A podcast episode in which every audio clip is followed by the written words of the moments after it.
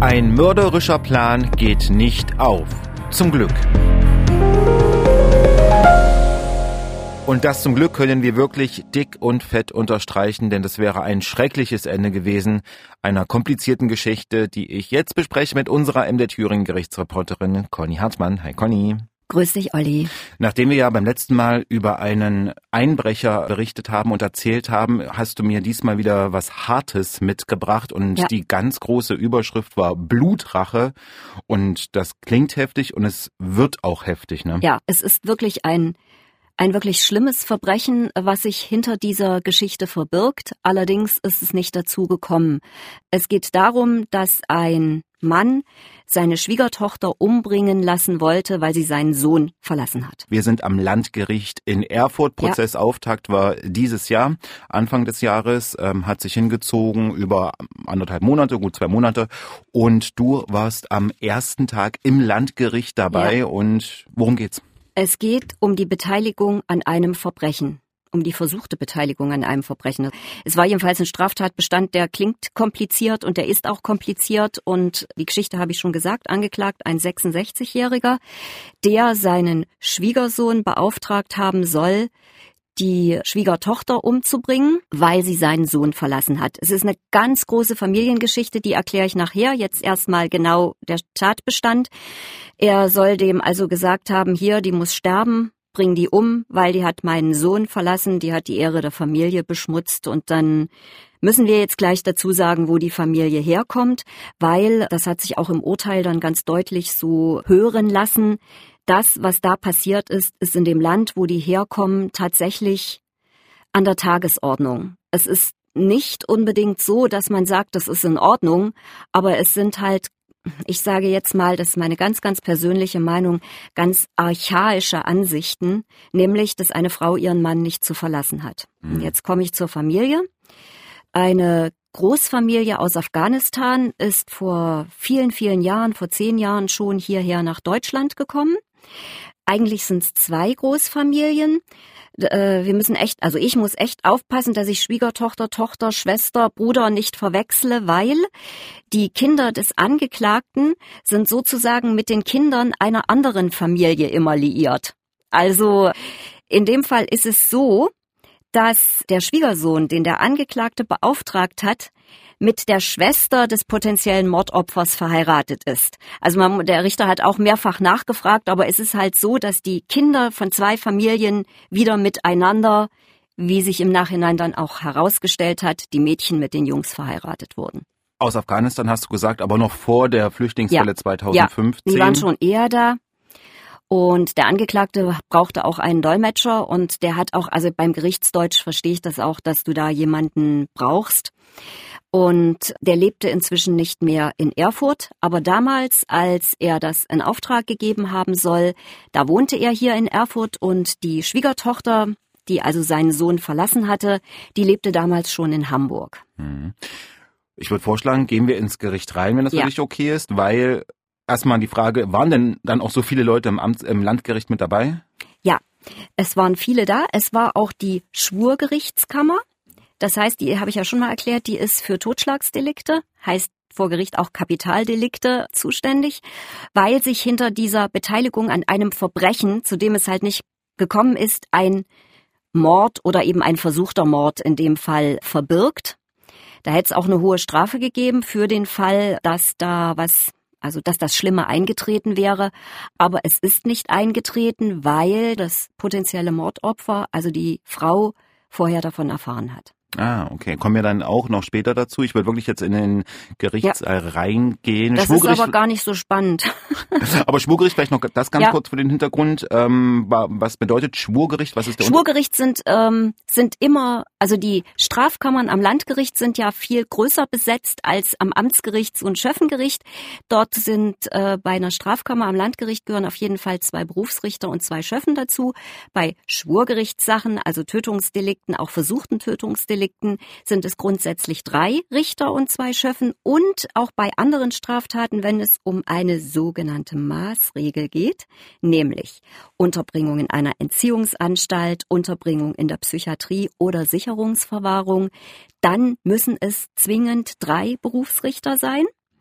Und in dem Fall waren es halt drei, weil äh, es um ein versuchtes Tötungsverbrechen ging, auch wenn es so nicht in der Anklage steht. Der Mann, 66 Jahre, ja. jetzt heute, ähm, war da? Ja, kam ein bisschen später, aber kam und hat sich noch mal kurz mit seinem Anwalt beraten, weil er offenbar lange keinen Kontakt zu dem hatte. Wie gesagt, das liegt acht Jahre zurück, die mutmaßliche Tat, also diese mutmaßliche Anstiftung äh, zum Mord, sage ich jetzt mal. Und nach der kurzen Beratungspause hat dann der Anwalt im Namen seines Mandanten gesagt, er möchte sich zur Tat nicht äußern. Also fassen wir noch einmal ganz kurz zusammen. Ein heute 66-jähriger Mann soll, und das muss betont werden, soll vor acht Jahren seinen Schwiegersohn angestiftet haben, die Schwiegertochter umzubringen. Dazu kam es damals nicht, aber es wird geklärt, ob der mutmaßliche Versuch verurteilt werden kann. Der Mann schweigt, aber es kommen andere Zeugen zu Wort. Und die hören wir jetzt.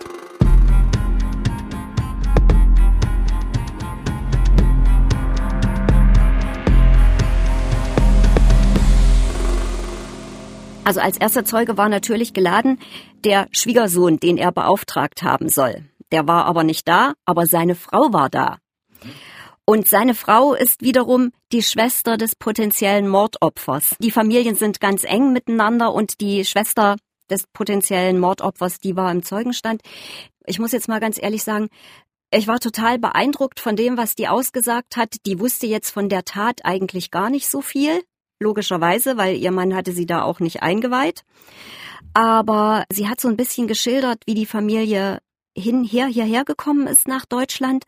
Und ohne dass sie das so explizit gesagt hat, war ich ganz, ja, gerührt. Ich war wirklich gerührt von dem Weg, den die genommen hat. Weil ich stelle mir vor, dass das ein wahnsinnig schwerer Weg ist, wenn du in diesen Familienverhältnissen aufgewachsen bist. Und sie hat sich tatsächlich, ich sage das jetzt mal so, emanzipiert hier. Sie hat gesagt, sie hat eine Ausbildung zur Nageldesignerin gemacht. Sie hatte einen Dolmetscher, aber sie hat fast ausschließlich Deutsch gesprochen. Also sie hat nee, nicht fast ausschließlich, sie hat Deutsch gesprochen. Sie hat sich nur mal bei so ein paar Formulierungen, also manchmal in das Gericht was gefragt hat, da hat sie noch mal nach dem Dolmetscher gefragt, aber an sich hat sie das sehr gut geschildert. Und sie hat halt geschildert, wie die Familie hierher gekommen ist, wie die sich dann auch so ein bisschen verteilt hat über die ganze Bundesrepublik, dass dann jeder so auch so ein bisschen sein Ding gemacht hat. Und dann hat sie halt von ihrer Schwester erzählt, die mit ihrem Mann tatsächlich zwangsverheiratet worden ist in Afghanistan und die dann hier, das hat die dann auch im Zeugenstand bestätigt, also es gab viel Gewalt in der Ehe.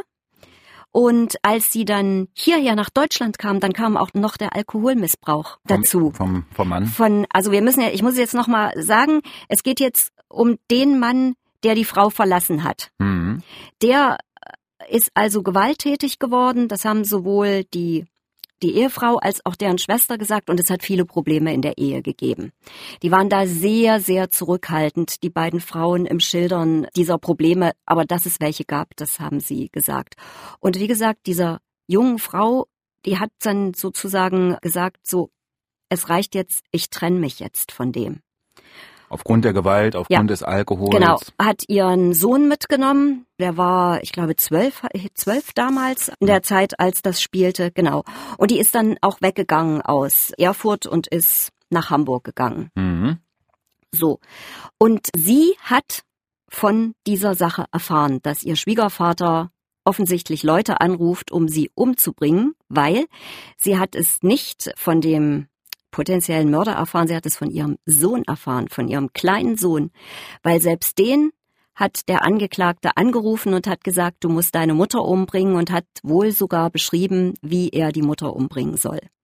Und mit diesem Wissen ist die Frau vor acht Jahren zur Polizei gegangen. Und das ist sofort ganz ernst genommen worden, ist sofort in ein Zeugenschutzprogramm gekommen. Also, dass der Angeklagte und auch der Rest der Familie nicht mehr wusste, wo sie wohnte. Auch ihre Schwester wusste es nicht mehr. Die hatten wohl noch telefonischen Kontakt, aber die war für ein paar Monate, hat man die, ich sag's jetzt mal einfach, in Sicherheit gebracht mit ihrem Kind. Ob das da jetzt, und man weiß dann auch nicht, ob das in Deutschland, also wahrscheinlich in Deutschland, aber Davon gehe ich aus. Hm. Ja, aber die ist einfach von der Polizei in Sicherheit gebracht worden. Das ist ja wirklich äh, dramatisch, wenn man ja. solche Verhältnisse, die man sich ja hier in Deutschland überhaupt nicht vorstellen kann, aber wenn dann auch so der kleine Junge dann Bescheid sagt, ja. der Sohnemann, ja. ne? das ist ja Also das ist jetzt, sage ich mal, die, die große persönliche Geschichte, die da dahinter steht. Und nochmal, es ist nichts passiert.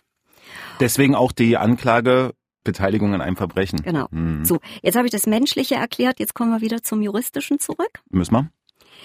Natürlich ist der, der die Frau umbringen sollte, als Zeuge geladen worden. Der war, wie gesagt, beim ersten Mal nicht da. Da wurde bei Gericht noch drüber diskutiert, weil er kein Geld hatte und auch war auch klar, also seine Frau im Zeugenstand hat gesagt, ja, der hat doch schon mal im Gefängnis gesessen und so.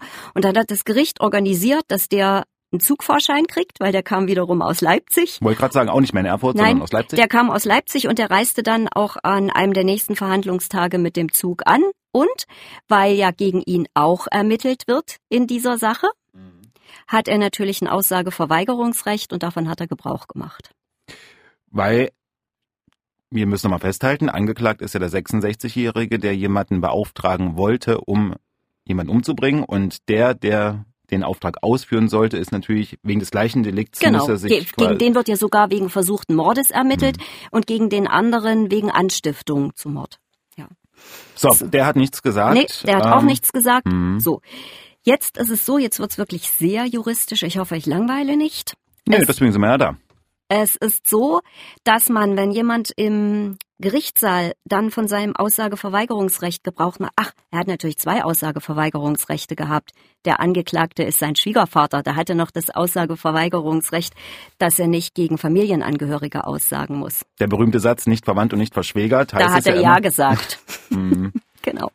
So, jetzt ist es halt so, dass wenn jemand bei der Polizei mal was ausgesagt hat, das darf man dann nicht mehr verwenden, wenn im Gerichtssaal derjenige sagt, ich mache von meinem Aussageverweigerungsrecht Gebrauch.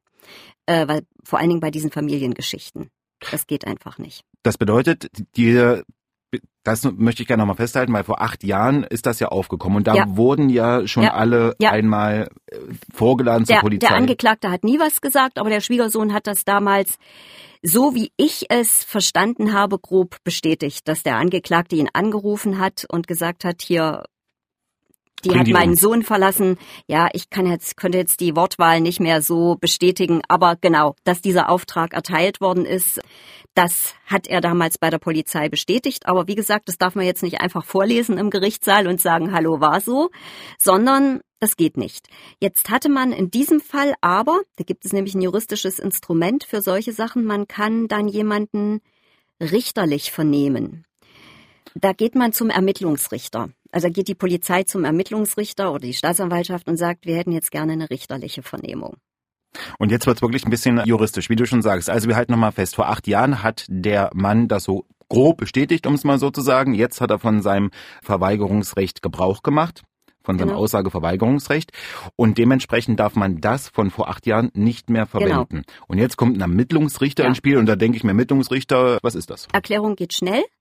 Die Ermittlungsrichter, die gibt's bei allen Amtsgerichten. Das sind die, die dafür zuständig sind, wenn Haftbefehle erlassen werden oder Durchsuchungen angeordnet werden. Die haben echt viel zu tun. Also wenn, wenn die Polizei jemanden festnimmt, dann darf die den ja nur 24 Stunden sozusagen mhm. vorläufig festnehmen und dann muss es einen Haftbefehl geben. Den kann nur ein Ermittlungsrichter erlassen und die Staatsanwaltschaft muss das beantragen. Und den erlässt, also dann guckt sich der Ermittlungsrichter das alles nochmal an und manchmal vernimmt er den Beschuldigten auch noch dazu. Und die andere Sache, so ein Ermittlungsrichter ist halt auch für ja eine richterliche Vernehmung zuständig. Das heißt also, da sind wir noch ganz am Anfang der Ermittlung. Da ist an einer Anklage äh, rein, also rein verfahrenstechnisch noch gar nicht zu denken. Aber weil eben polizeiliche Ermittlungen vor Gericht dann nicht mehr verwertbar sind, hat, geht man diese Geschichte über den Richter. Der belehrt den Angeklagten dann nochmal, nämlich genau auch darüber, dass das auch bei Gericht verwendet werden darf, auch wenn er sich's anders überlegt. Und wenn er dort aussagt, der, in dem Fall ist er als Zeuge vernommen mhm. worden, muss ich jetzt nochmal sagen, weil es war ja nichts passiert. Dann, das macht man sehr oft in so Familienangelegenheiten, ja, weil ja sehr oft viel Zeit dazwischen vergeht und sich die Leute dann oft wieder annähern, vertragen oder auch Angst haben. Auch das gibt's. Und deswegen gibt's diese richterliche Vernehmung, die ist in dem Fall erfolgt. Und deshalb ist der Ermittlungsrichter, der vor acht Jahren den Mann vernommen hat, ich sage jetzt mal den Zeugen, also den Schwiegersohn, der ist geladen worden. Muss man nochmal festhalten, also diese richterliche Vernehmung, Vernehmung gab's vor acht Jahren. Ja. Und jetzt nicht erst äh, kürzlich, sondern das ja. war auch schon so vor acht Jahren, weil man schon wusste oder weil, weil man aus Erfahrung weiß, okay, bei so Familiengeschichten machen wir so ja. eine richterliche Vernehmung. Das genau. können wir dann nämlich im Gericht verwenden. verwenden. Und es ging ja um einen schweren Vorwurf. Also ich sage, es klingt immer so blöd, aber es ging jetzt wirklich nicht um Diebstahl von Zahnpasta, sondern um einen wirklich schweren Vorwurf. So, jetzt kam der Ermittlungsrichter und er hat, um es ganz, ganz kurz zu machen, hat gesagt, es ist schon so lange her, er hat so viele Vernehmungen gemacht, er kann sich konkret an diese Vernehmung nicht mehr erinnern. Das habe ich, es ist keine Ausnahme, das habe ich tatsächlich schon öfter erlebt bei Sachen, die ewig her sind die ewig her sind. Und das hat natürlich dann Konsequenzen fürs Verfahren gehabt. Mit so einer Situation ist keiner glücklich. Am wenigsten wahrscheinlich der Ermittlungsrichter. Aber wenn die Ermittlungen so lange dauern, die wurden natürlich erst in Hamburg geführt, weil dort ist es ja angezeigt worden. Dann war, glaube ich, der Angeklagte ganz lange nicht äh, zu finden, weil er umgezogen war, weil, weil das irgendwie. Und dann musste man natürlich noch ein bisschen was ermitteln. Ja, und dann kam auch noch Corona. Und er saß nicht in Haft. Es war kein eiliges Verfahren. Dazu aber die Frage, wir hatten ja auch schon ganz oft besprochen, bei solchen äh, Prozessen, da wird ja dann auch immer gerne vorgehalten, was eben in dieser Zeugenvernehmung gesagt wurde. Gab es denn da kein Protokoll oder Doch, natürlich gab es ein Protokoll. Natürlich gab es ein Protokoll von dieser richterlichen Vernehmung. Ja. Aber in Deutschland gilt bei diesen Prozessen das Pr äh, Prinzip der Mündlichkeit. Und wenn der Zeuge, also in dem Fall der Ermittlungsrichter, sich nicht konkret dran erinnert, und ich finde es eher mutig zu sagen, ich habe da keine Erinnerung mehr dran, weil das merkst du, wenn jemand keine Erinnerung mehr dran hat, weil dann wird der nämlich gefragt, ja, wie war denn der Angeklagte und wie hat er sich denn benommen und können sich vielleicht noch erinnern, gab es da was Besonderes oder so. Also ich finde das eher mutig und ich habe dafür auch ich habe dafür auch Verständnis, wenn ein Ermittlungsrichter bei dem Pensum, was die Richter haben, also den Vorwurf von faulen Richtern kann ich aus dem, was ich beobachtet habe in all den Jahren, weiß Gott nicht bestätigen. Die Strafrichter verhandeln zum Teil jeden Tag und die müssen ja da noch Urteile schreiben. Ich weiß gar nicht, das können die nur nachts machen. Ja, und die müssen ja auch auf viele Kleinigkeiten achten, ansonsten ja, kann man ja wieder genau, Sachen anfechten. Genau. Bedeutet aber für unseren Fall jetzt hier, wenn der Ermittlungsrichter sagt, mhm. kann mich nicht erinnern, dann ganz einfach kann er sich nicht erinnern und Richtig? dementsprechend nichts Belastendes dazu beitragen oder Ging dann ganz schnell. Das ging schnell diesmal, aber das ist nicht in allen Fällen so, die wir hier besprechen. Es gibt eben jeden Tag unterschiedliche Prozesse, allein hier bei uns in Thüringen. Einige davon besprechen wir hier bei uns und zwar auch mit juristischen Feinheiten. Das kriegen Sie so eigentlich nirgends. Deshalb keinen Fall mehr verpassen, den Podcast abonnieren, die Glocke drücken, gern auch eine E-Mail schreiben mit Kritik und Anmerkungen an angeklagt.mdr.de. Und jetzt aber zum Urteil in dem Prozess.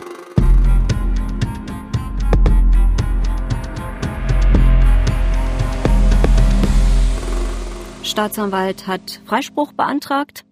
Verteidiger hat das, hat das gleich erklärt. Warum? Weil ist nicht nachweisbar. Alle haben gesagt, spricht viel dafür, dass es so gewesen ist, aber es reicht nicht, um sie zu verurteilen. Wir haben hier einen Rechtsstaat. Und der Verteidiger ist tatsächlich nur aufgestanden und hat gesagt, ich schließe mich dem Staatsanwalt an. Das war eines der kürzesten Plädoyers, was ich je gehört habe. Aber was wisst, das finde ich, das finde ich auch wieder cool, wenn sich niemand dann irgendwie noch spreizt oder irgendwie wichtig macht, sondern das ist, das war klar, der wird freigesprochen. So ist es dann auch gekommen. Und das heißt dann so schön, er wird aus rechtlichen und auch aus tatsächlichen Gründen freigesprochen. Also das ist wirklich ein ganz sauberer Freispruch, nicht im Zweifel für den Angeklagten, sondern da war nichts. Und dann hat der Richter, der Vorsitzende dieser Kammer, der eher sehr, sehr zurückhaltend ist, der hat sich dann in der Urteilsverkündung noch an den Angeklagten gewandt und hat sehr deutlich gesagt, sie haben sich hier an deutsche Gesetze zu halten. Und sie haben diese auch zu akzeptieren. Und wir wollen Ihnen ganz klar sagen, dass wir die Wertvorstellungen, die Sie damals hatten. Wie gesagt, es ist seitdem auch nie wieder irgendwas gewesen. Das muss man jetzt auch mal sagen. Also der Angeklagte hat sich, wie es so schön heißt, straffrei geführt in all der Zeit. Aber ihre Wertvorstellungen, die werden hier nicht äh, toleriert und sie müssen akzeptieren, dass ihre Schwiegertochter so lebt, wie sie das möchte. Ja, wichtige Worte auf jeden Fall auch im Gerichtssaal. Ist ja auch äh, wichtig, dass dann auch ja. Richter dann so das äh, äußern, ja, sage ja. ich mal. Ähm, bleibt natürlich aber die Frage, die Schwiegertochter, Weiß man, was die jetzt macht, wie es ihr geht? Nee, also der geht's gut. Der geht es, also die hatten, wie soll ich das sagen, normalen Eindruck gemacht, keinen eingeschüchterten irgendwie, aber damals war das für sie natürlich Klar.